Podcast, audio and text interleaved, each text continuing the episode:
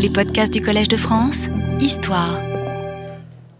Donc, euh, dans cette atmosphère de crise internationale, car il faut bien comprendre que la présence soviétique en Égypte change les données du problème, euh, et si on arrive à une confrontation directe militaire entre les soviétiques et les israéliens, les Américains seront obligés d'intervenir à leur tour. Et euh, la guerre du Vietnam continue de faire rage euh, par ailleurs.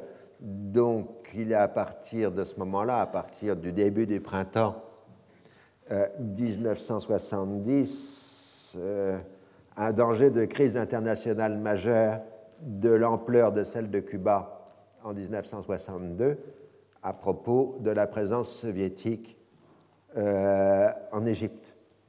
Il faut bien comprendre l'importance euh, de ce qui est en train euh, de se dérouler. Donc, les Américains envoient à la mi-avril Joseph Cisco au Moyen-Orient pour sonder les différents gouvernements sur les conditions d'un règlement politique. Alors vous avez là la rencontre entre Cisco et Nasser. On voit Nasser euh, là quand même bien fatigué Ça se voit nettement euh, sur euh, cette photo. Il est très tiré et l'embonpoint, il n'est pas en bon état euh, physique. Donc, il rencontre Nasser qui accepte le principe d'un règlement politique, mais se montre déçu de l'absence de nouvelles propositions américaines. L'émissaire américain, lui, insiste sur l'aspect psychologique du règlement. Voilà ce qu'il explique euh, aux Français. M. Cisco n'avait pas abordé la question d'un cessez-le-feu, sachant ce que pensait son interlocuteur. Il s'était aspiré de l'idée que l'Amérique était la seule puissance capable d'amener Israël à l'examen des sacrifices indispensables pour obtenir la paix. Il avait donc prêché la nécessité d'abandonner les positions maximalistes auxquelles les deux adversaires se tenaient il avait déclaré à Nasser qu'il ne devait pas sous-estimer l'impact psychologique qu'aurait sur Israël le fait de voir l'Égypte accepter un contact, une forme de dialogue. Les Juifs souffraient de tout ce qu'impliquait sur un plan très profond le refus arabe de les reconnaître comme interlocuteurs. Sans ce refus, bien des choses seraient possibles. Il y avait là un atout sérieux dans la main du Raïs s'il voulait en utiliser pour fléchir Israël. Et là, c'est intéressant puisqu'on voit que ça va conduire à une amorce de réflexion sur ce sujet euh, dans les milieux dirigeants égyptiens, parce qu'ils n'ont en général pas pris en compte euh, cet aspect des choses. Pendant que Cisco est à Jérusalem, où les Israéliens refusent toute référence à un retrait ou un terme équivalent, les organisations palestiniennes organisent des manifestations de protestation à Amman avec des pancartes portant des inscriptions Les fantômes américains tuent les enfants arabes. La foule s'en prend au bâtiment de l'ambassade américaine. La bibliothèque du centre d'information est incendiée, tandis que le drapeau américain est remplacé par le drapeau palestinien. Cisco décide alors de différer sa visite en Jordanie et part pour Beyrouth, où il est aussi exposé à d'imposantes manifestations étudiantes. L'ambassadeur américain qui transmet une note énergique de protestation au roi Hussein se voit demander son rappel immédiat par les autorités jordaniennes le roi Hussein euh, a pris pour une enfance personnelle l'annulation de la visite du secrétaire d'État adjoint, alors qu'il a pris des risques pour le recevoir. De surcroît, des écoutes téléphoniques ont montré que l'ambassadeur américain à Amman était entré en contact avec certains responsables palestiniens le département d'État ayant eu des doutes sur la survie à long terme de la monarchie hachémite. Donc, euh, l'ambassadeur américain est rappelé, et dans l'intervalle, c'est la CIA qui va faire la liaison entre le roi et les Américains.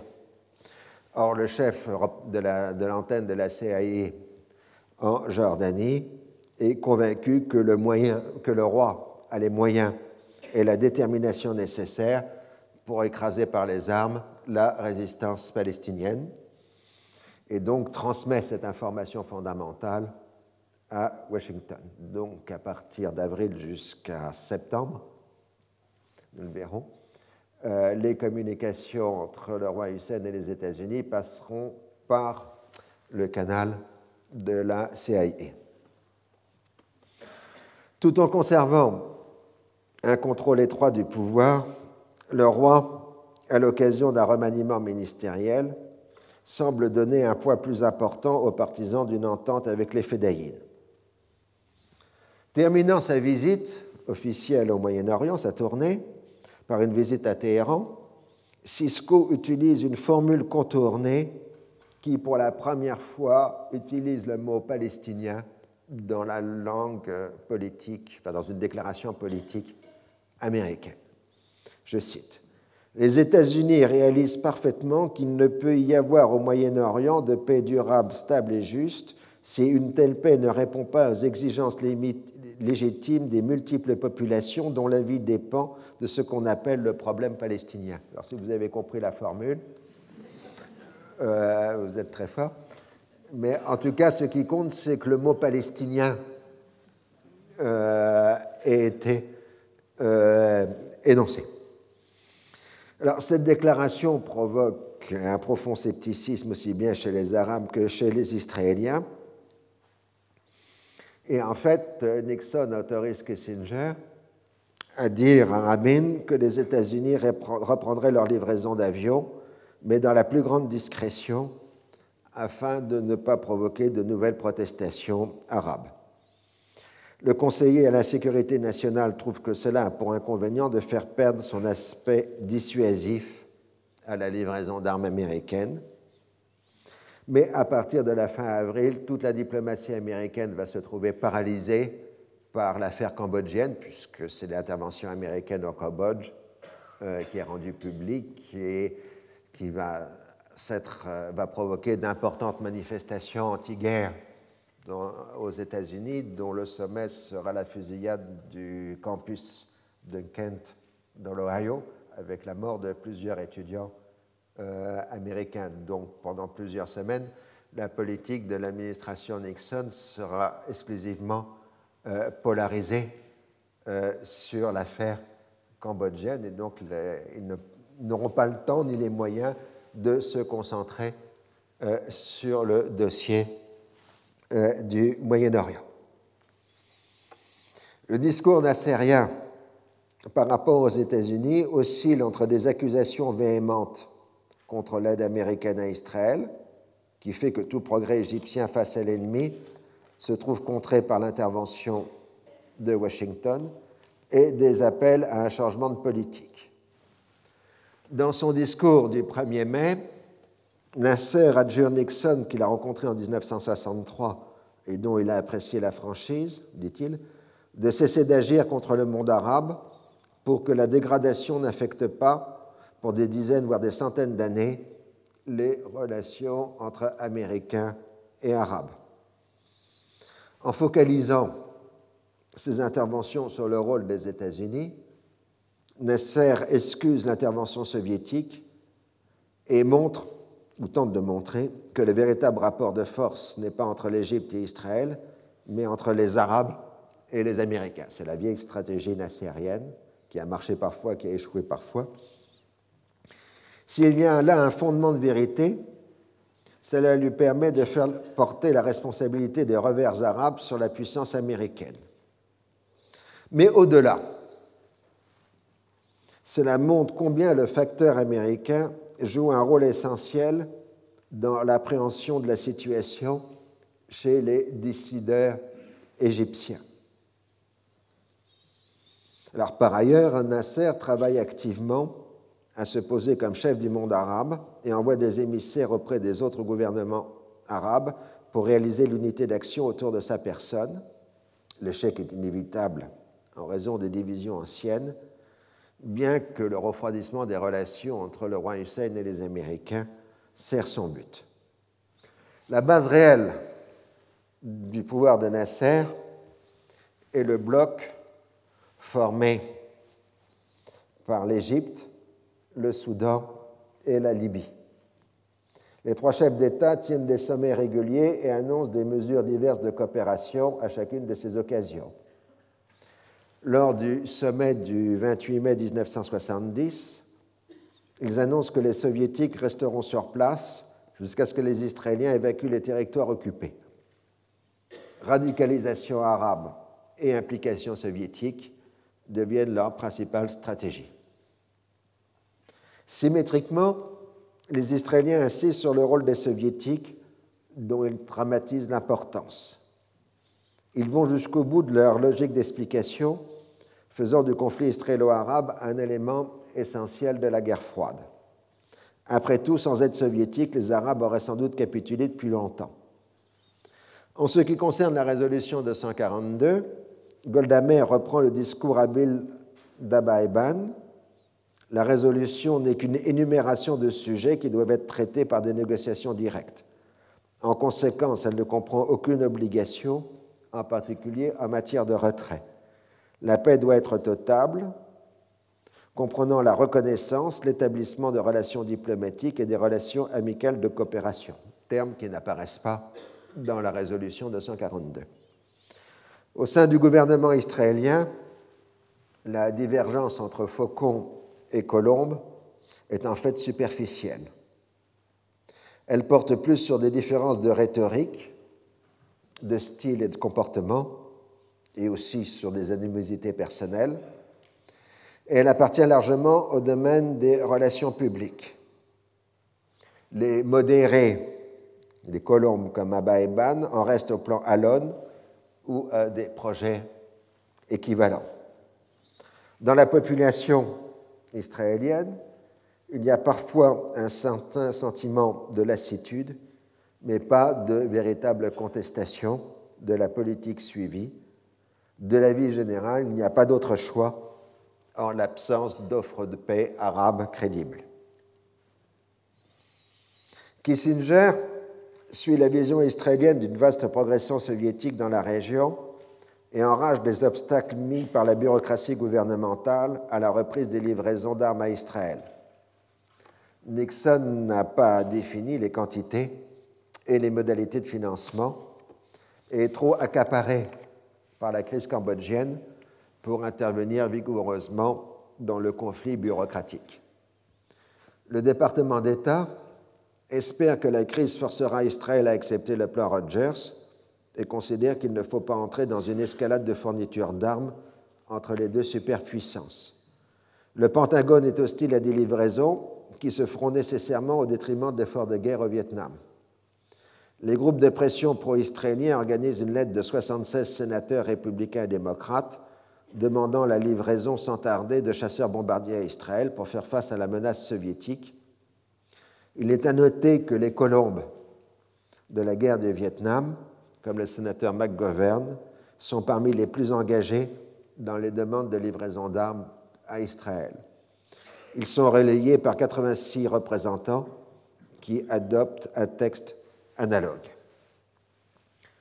Dans les discussions bilatérales, Dobrynin insiste sur le fait que ce sont les raids israéliens en profondeur qui ont bouleversé la situation et que l'intervention soviétique de nature défensive a eu pour mérite d'y mettre fin. Autrement dit, les soviétiques ne sont simplement intervenus que pour remettre l'équilibre, pour rétablir l'équilibre entre les belligérants.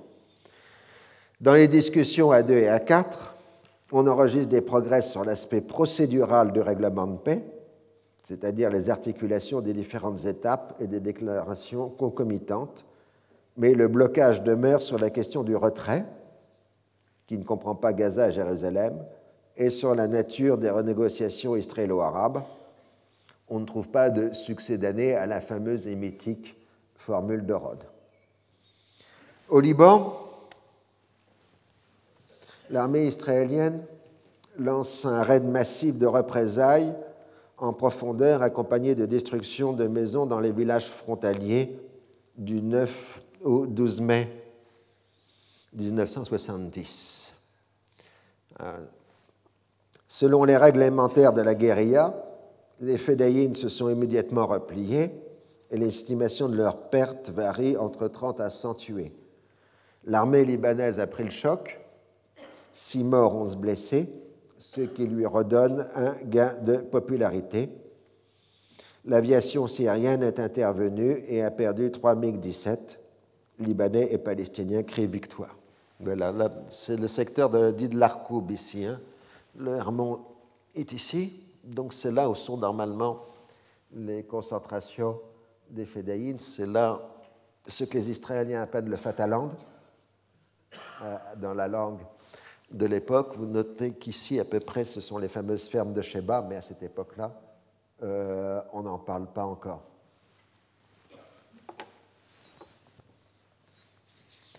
La violence des deux côtés reprend dès le 14 mai.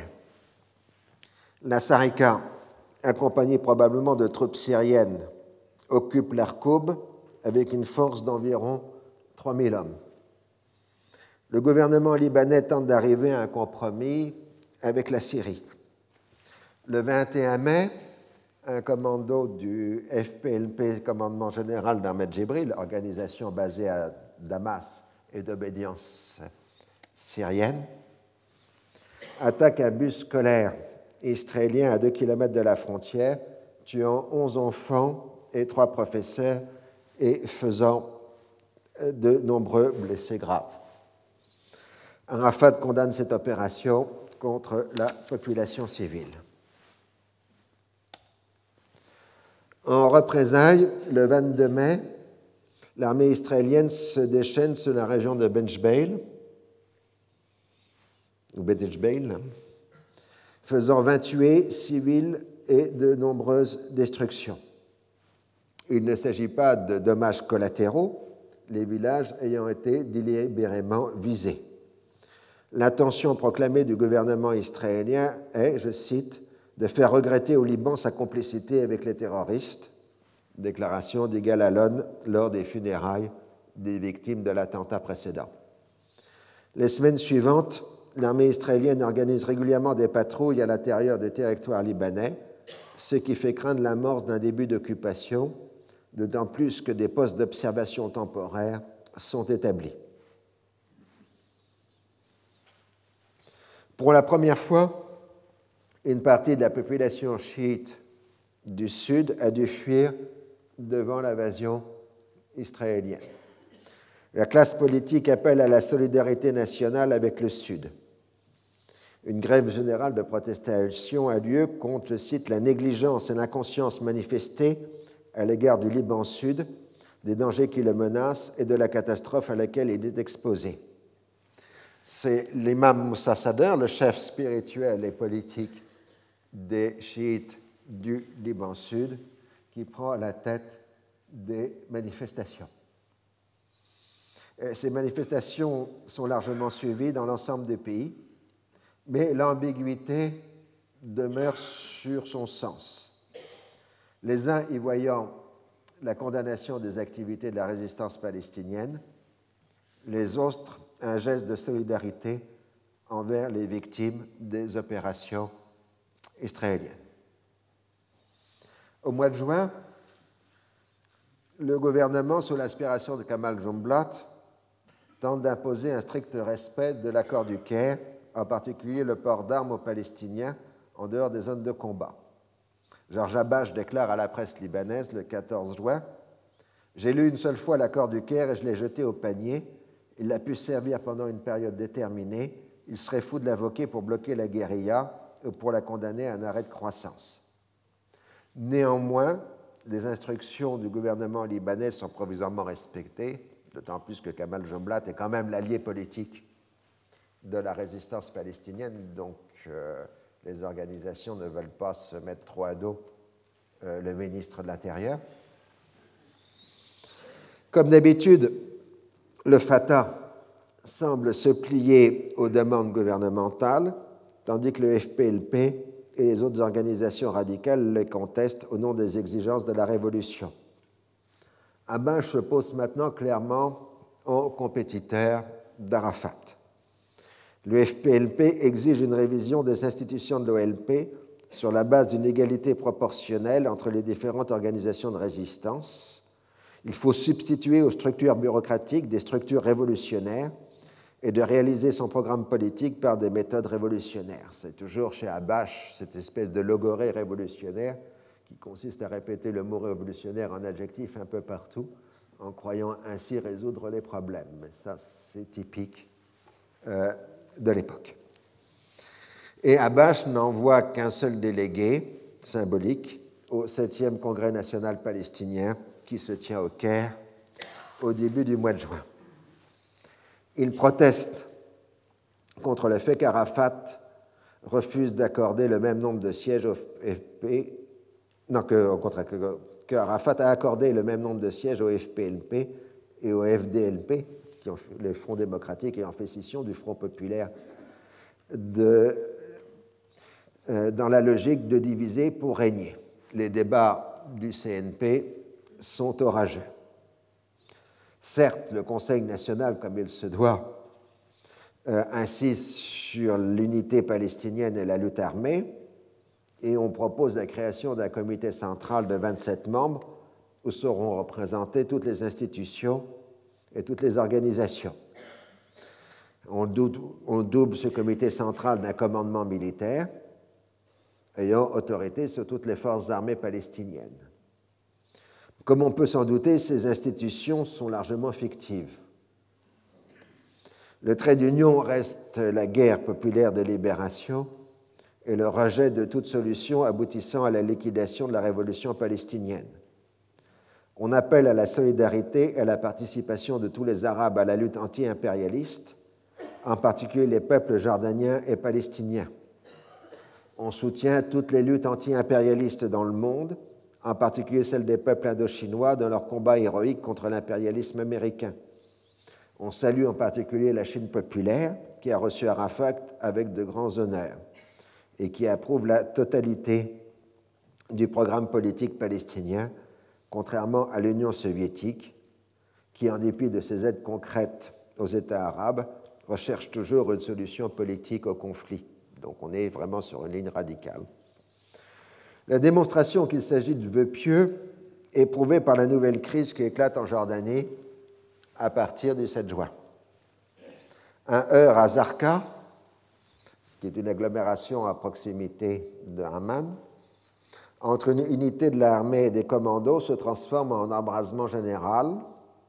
Les affrontements à l'arme lourde commencent dans l'agglomération d'Aman, faisant une trentaine de morts. Le roi Hussein et Arafat tentent d'obtenir une trêve, mais la violence reprend le 9 juin. Abash déclare à ce moment-là au, euh, au, journal américain Life Il nous faut être sincères et reconnaître que nous voulons une guerre de type vietnamien, non seulement en Palestine, mais dans l'ensemble du monde arabe. Israël est la créature du colonialisme issu de l'impérialisme qui procède du capitalisme. C'est pourquoi nos seuls amis sont les pays socialistes, et en particulier la Chine populaire, qui estime nécessaire d'effacer Israël de la carte, car tant que cet État existera, il y aura une base, Al-Qaïda, Al-Qaïda en français si vous voulez, une base de l'impérialisme en terre arabe. Le lendemain, le FPLP s'empare de deux hôtels internationaux faisant 88 otages, dont le leader libanais chrétien Dani Shamoun, Abbas justifie l'opération devant les intéressés comme moyen de dissuasion pour arrêter le bombardement des camps et oppose le dénuement dans lequel vivent les Palestiniens au luxe de la vie des touristes. Clairement, il envisage une prise de pouvoir de la résistance en Jordanie. Les États arabes multiplient les médiations. L'Irak et la Syrie soutiennent les Palestiniens et appellent les militaires jordaniens à mettre en échec le complot impérialiste.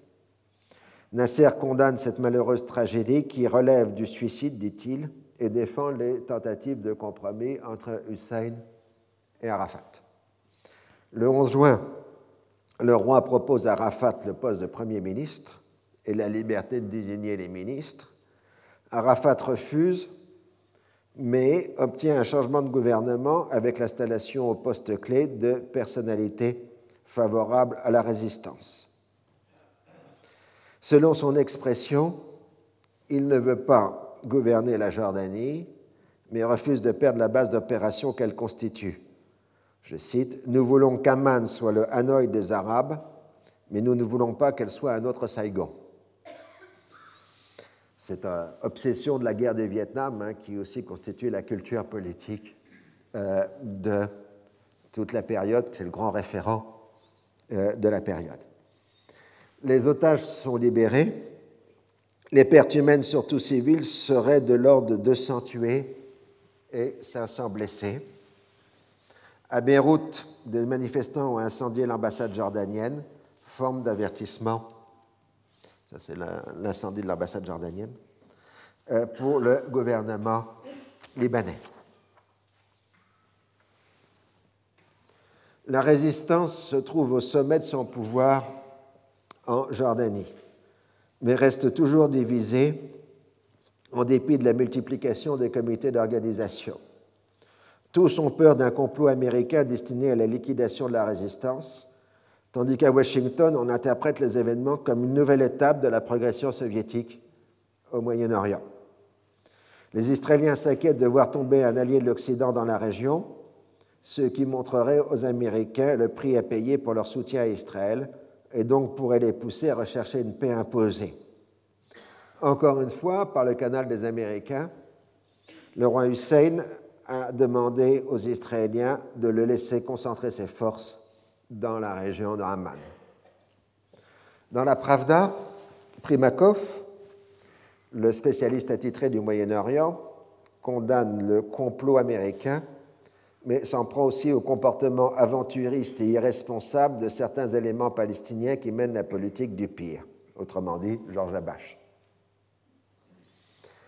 Les différents mouvements de résistance ont distribué des armes à la population et ont mobilisé les milices populaires des camps palestiniens.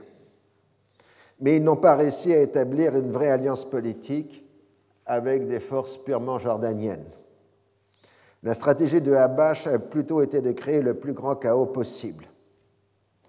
Selon le commentaire de l'ambassadeur de France le 12 juin, je cite, Le front de Georges Habash utilise ce trouble il a rompu avec Arafat, proclamé sa volonté de défaire la dynastie et distribuer des armes à qui veut. Devenu maître de la rue, Abash joue sans détour le carte de la guerre civile. Il tient grâce à un désordre qu'aucun pouvoir plus ou moins constitué du gouvernement Ofaté n'a réussi depuis longtemps, depuis maintenant une semaine à endiguer. Toutefois, le Front populaire est fondamentalement fragile. Le nombre de ses militants est minime, un millier au grand maximum. Il déplaît à tous les gouvernements de la région, car il exerce à leur détriment une concurrence idéologique. Enfin, sur le plan local, la population est lassée des exactions qu'il a couvertes.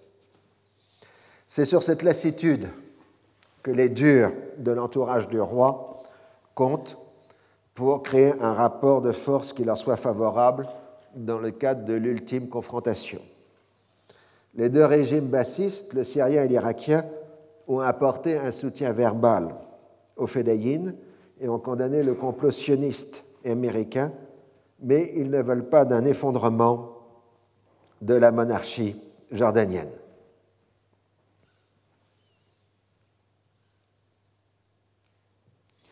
Parce que cet effondrement aboutirait soit à la mise en place d'un régime progressiste concurrent, soit de façon plus probable à une anarchie complète où les contingents militaires syriens et irakiens présents en Jordanie euh, seraient impliqués. Le facteur imprévisible sur la scène jordanienne est l'attitude d'Arafat.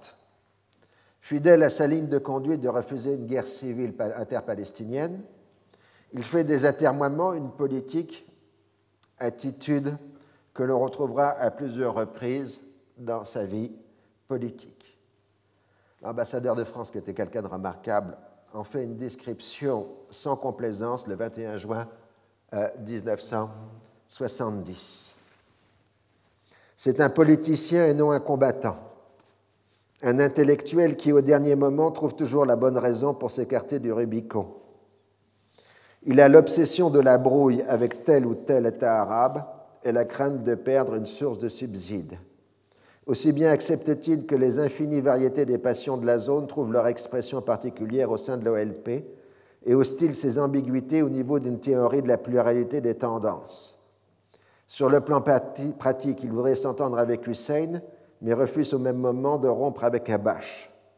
À force d'ondoyer, il perd de sa crédibilité. Son organisation est de loin la plus puissante, 7000 combattants peut-être sur 12 000, et pourtant le Fateh a joué ces jours derniers un rôle efficace. Le rythme des événements a été dominé par les fronts. En principe, ils ne sont rien, chacun ne disposant que de quelques centaines d'hommes, mais leur extrémisme et un sens aigu du coup spectaculaire leur confient prestige et autorité sur les foules d'Aman. Alors ce portrait au début de Arafat en 1970 on peut quasiment mot pour mot le mettre pour le Arafat de la deuxième intifada. Hein. C'est assez extraordinaire, à 30 ans de distance, euh, comment les termes correspondent euh, à son attitude. Les fêtes de l'évacuation des bases américaines de Libye, qui commencent le 21 juin 1970, donnent l'occasion de réunir les chefs d'État arabes progressistes Outre une position de fermeté envers les États-Unis, il est envisagé la conclusion d'une unité fédérale entre la Libye, l'Égypte et la Syrie. Le sommet décide la constitution d'une commission de conciliation entre la résistance et les autorités jordaniennes. Clairement, la Libye et l'Égypte soutiennent Arafat contre les dérives gauchistes de certains éléments. On obtient ainsi le 10 juillet la conclusion d'arrangements qui ne font que consacrer le statu quo et un comité mixte jordano-palestinien est chargé de le faire respecter. En dépit du retour de l'interdiction de porter des armes dans les zones urbaines, la question des milices populaires palestiniennes, grande inquiétude pour la monarchie, n'est toujours pas réglée. Abash, qui a signé l'accord en tant que membre du comité central, le critique publiquement. Il déclare ainsi le 18 juillet cet accord constitue un grave recul. Il existe un écart réel entre l'esprit révolutionnaire des masses et celui des dirigeants des mouvements de résistance. Le régime jordanien a réussi à soumettre les masses par l'intermédiaire du comité central. La question qui se pose maintenant est de savoir si dans la phase actuelle, les leaders de la résistance n'ont pas échoué dans leur rôle de dirigeants. Donc Abash conteste l'autorité de l'OLP.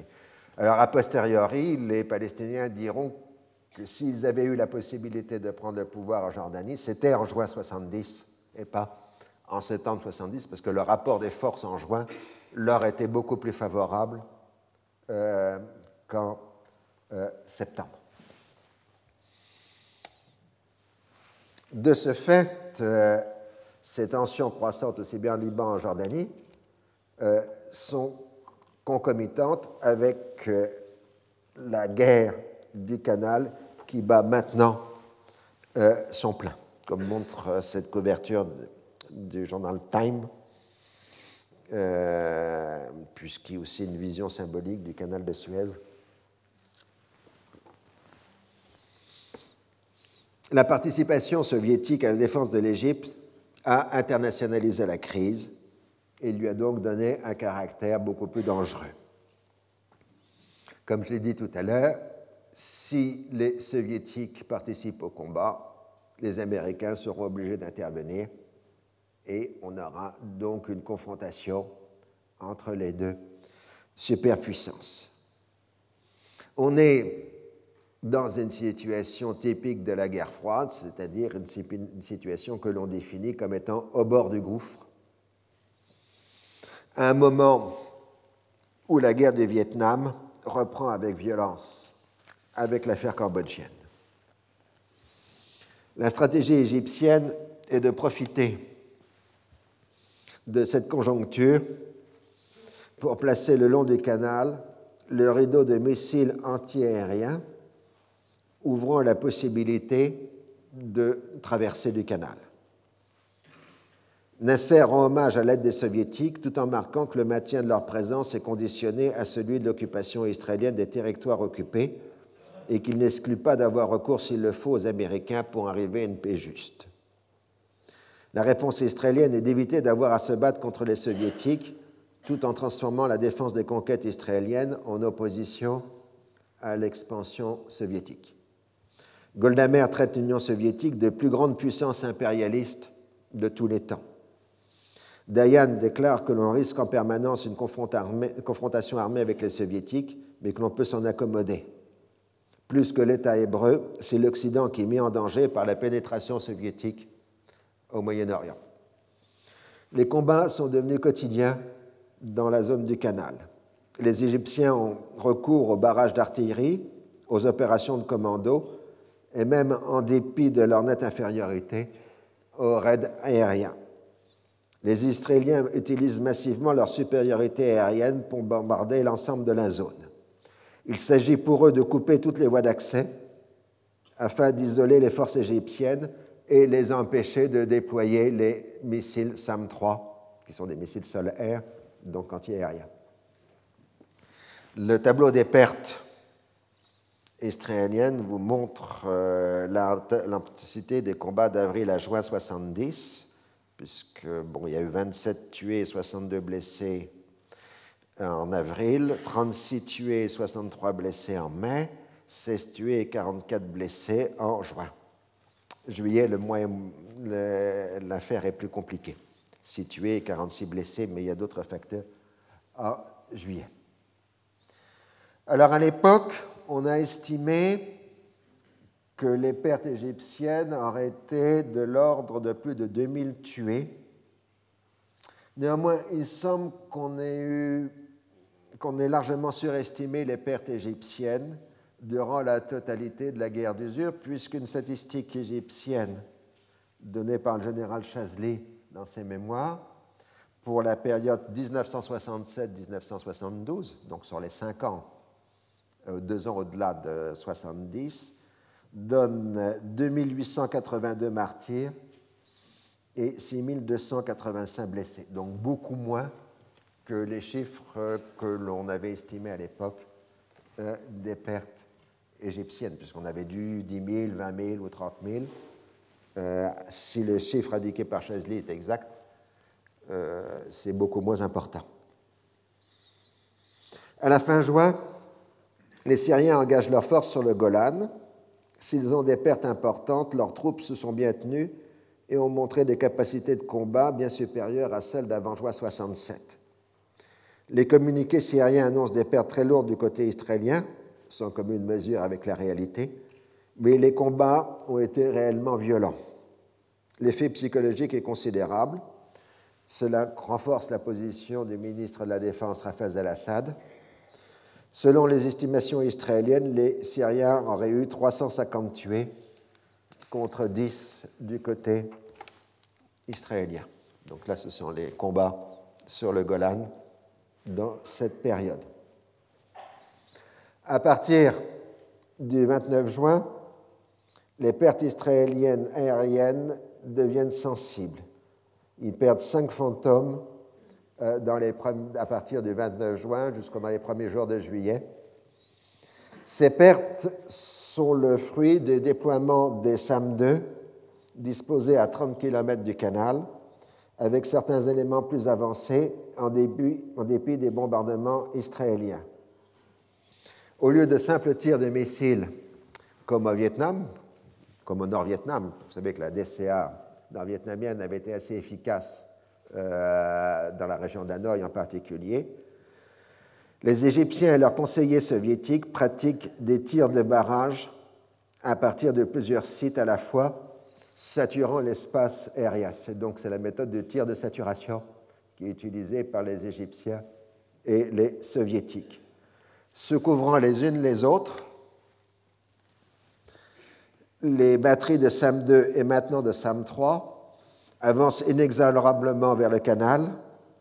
Pour tromper l'ennemi, toutes les ressources du camouflage sont utilisées. En particulier, les Égyptiens multiplient les fausses batteries qui attire sur elle les bombardements israéliens pendant que les vrais sont déplacés en direction euh, du canal.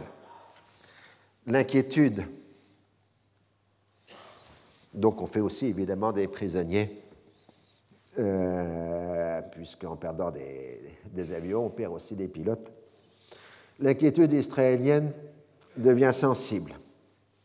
Si la ligne Barlev devient privée de couverture aérienne, l'écrasante supériorité numérique égyptienne permettrait une traversée du canal. Les Israéliens n'arrivent qu'à retarder et non arrêter le déploiement de SAM 2 et SAM 3. Les pilotes de fantômes qui se sont engagés en permanence sont au bord de l'épuisement.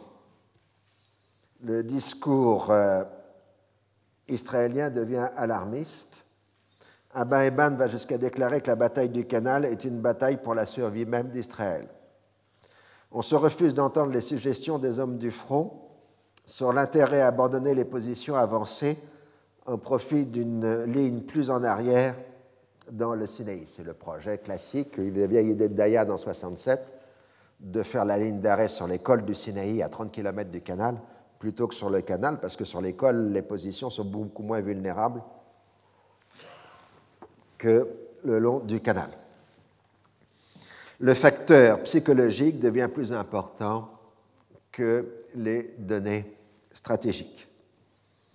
La frustration est grande devant la possibilité de transformer les succès militaires en gains politiques.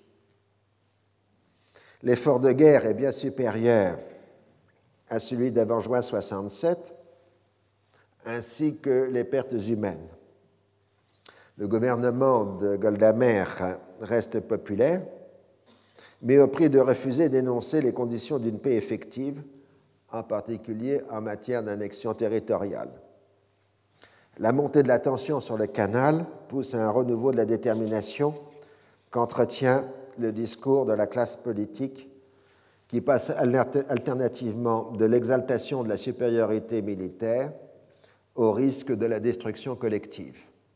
Hein, les sociologues israéliens disent que les Israéliens sont cyclotimiques, que dans une phase, ils, expriment leur supériorité écrasante et la phase suivante, euh, le risque de leur euh, destruction et que ça alterne constamment, y compris dans la conduite de leur gouvernement. Le danger de la confrontation israélo-soviétique devient tangible le 21 juillet, quand pour la première fois des avions à, cocarde égyptienne, mais pilotés par des soviétiques, engagent le combat avec des avions israéliens. La poursuite s'arrête juste au bord du canal. À Washington, Nixon a beaucoup de difficultés pour arbitrer entre Rogers et Kissinger. Il interprète le conflit entre les deux hommes comme étant avant tout une rivalité personnelle. Pour Kissinger, les soviétiques sont en train de consolider leur présence en Égypte, étape préparatoire pour une expansion ultérieure destinée à détruire l'influence occidentale dans la région. Leur véritable ennemi n'est pas Israël, mais les États-Unis. Une paix israélo-arabe ne réglerait rien, puisque Moscou continuerait d'utiliser les radicaux arabes pour miner les positions occidentales dans la région. Pour Rogers, il existe pour la première fois une réelle possibilité de négociation, les Israéliens étant inquiets pour leur supériorité militaire et les Israéliens ne souhaitant pas la perpétuation de la présence soviétique. La paix conduirait au départ des troupes soviétiques d'Égypte. Les discussions de Brenin-Kissinger du 10 juin soulignent les contradictions de la situation. L'ambassadeur soviétique tente de montrer le sérieux des propositions soviétiques en faveur de la paix israélo-arabe en proposant que l'Union soviétique garantisse chaque élément controversé du règlement, comme celui du statut du golfe d'Aqaba, du canal de Suez. Il reconnaît que dans les circonstances actuelles, le gagnant politique d'un règlement serait l'Union soviétique qui en récolterait le mérite chez les Arabes. Kissinger tente d'obtenir une garantie du départ des troupes soviétiques d'Égypte en cas de règlement. Dobrynin n'a pas les instructions pour traiter de ces sujets et doit en référer à son gouvernement. Pour l'Américain, tout aussi bien, le maintien du statu quo ou un règlement de paix dans les conditions actuelles sont inacceptables. Ébranlé par la crise cambodgienne, qui fait de lui un fauteur de guerre, Nixon accepte les arguments de Rogers. Une initiative de paix américaine permettra d'apparaître cette fois en pacificateur. Il laisse donc le secrétaire d'État élaborer une nouvelle série de propositions censées servir de base pour une reprise de la mission Jaring. Ce que l'on appellera plus tard le second plan Rogers a une portée limitée. Un cessez-le-feu de 90 jours pendant, lesquels, pendant lequel Israéliens et Égyptiens discuteraient, par l'intermédiaire de l'ambassadeur suédois Jaring, sur la conclusion d'un accord fondé sur la résolution 242. Les deux parties doivent s'engager à ne pas changer le statu quo militaire durant cette période dans une zone de 50 km de part et d'autre du canal. Il s'agit clairement d'interdire aux Égyptiens de déployer leurs dispositifs antiaériens. L'initiative est étendue à la Jordanie.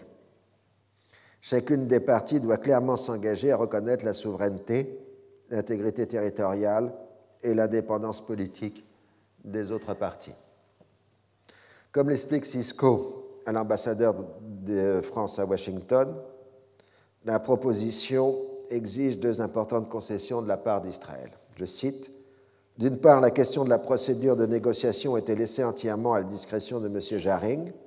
D'autre part, si le gouvernement israélien acceptait la proposition américaine, il se trouverait engagé effectivement pour la première fois à accepter le principe du retrait de ses troupes des territoires occupés M. Cisco tenait à préciser que les États-Unis n'avaient pas encore obtenu d'Israël ces deux importantes concessions qu'ils allaient s'employer à rallier Tel Aviv à leur vue.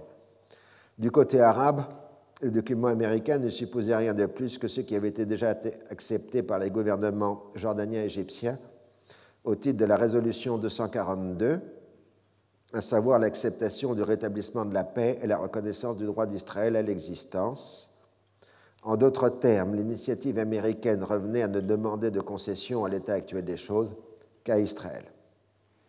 Le second plan Rogers est communiqué aux représentants des trois autres grands puissances et aux intéressés le 20 juin 1970.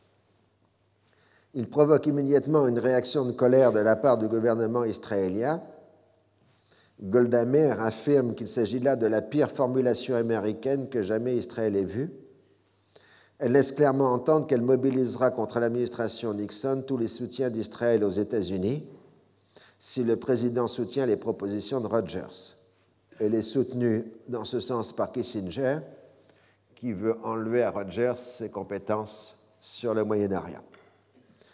Le second plan est ensuite rendu public le 25 juin 1970 lors d'une conférence de presse du secrétaire d'État.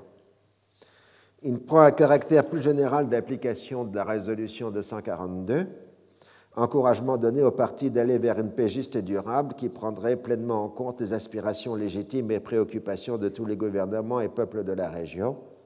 Sans être précisément nommés, les Palestiniens sont ainsi pris en compte. Les gouvernements israéliens et égyptiens ne s'exprime pas officiellement dans l'attente que ce soit l'autre qui rejette les propositions américaines. C'est le grand jeu habituel. Nasser, qui travaille à un rapprochement avec la Syrie, se contente d'affirmer que l'Égypte n'entrera pas dans la voie d'un règlement séparé et qu'elle est prête à donner la priorité au Golan sur le Sinaï, et que par ailleurs tout règlement sans les Palestiniens n'a pas de sens. Il part ensuite en Union soviétique, tandis que son ministre son ministère des Affaires étrangères entreprend une étude détaillée du contenu du plan, considéré de façon positive à la suite des, euh, assurances données par le chargé d'affaires américain au Caire, Bergus, que les États-Unis sont prêts à exercer des pressions sur Israël. Le Liban et la Syrie font comme s'ils n'étaient pas concernés, le premier parce qu'il s'en tient à l'armistice de Rhodes de 1949. La seconde parce qu'elle refuse toute solution politique.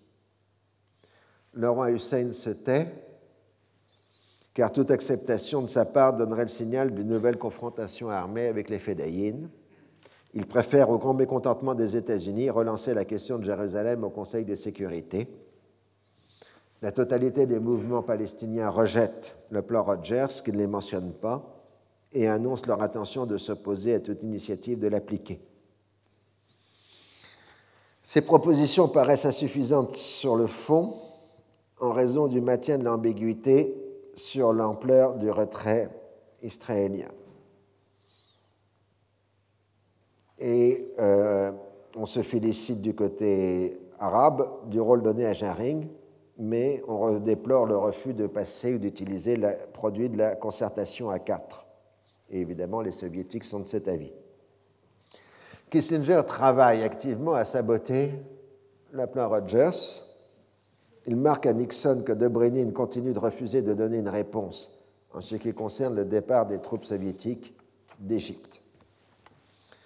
Nixon hausse le ton le 1er juillet en comparant dans un entretien télévisé la situation au Moyen-Orient à celle des Balkans en 1914 et évoquant le risque de confrontation directe des deux superpuissances dans cette région.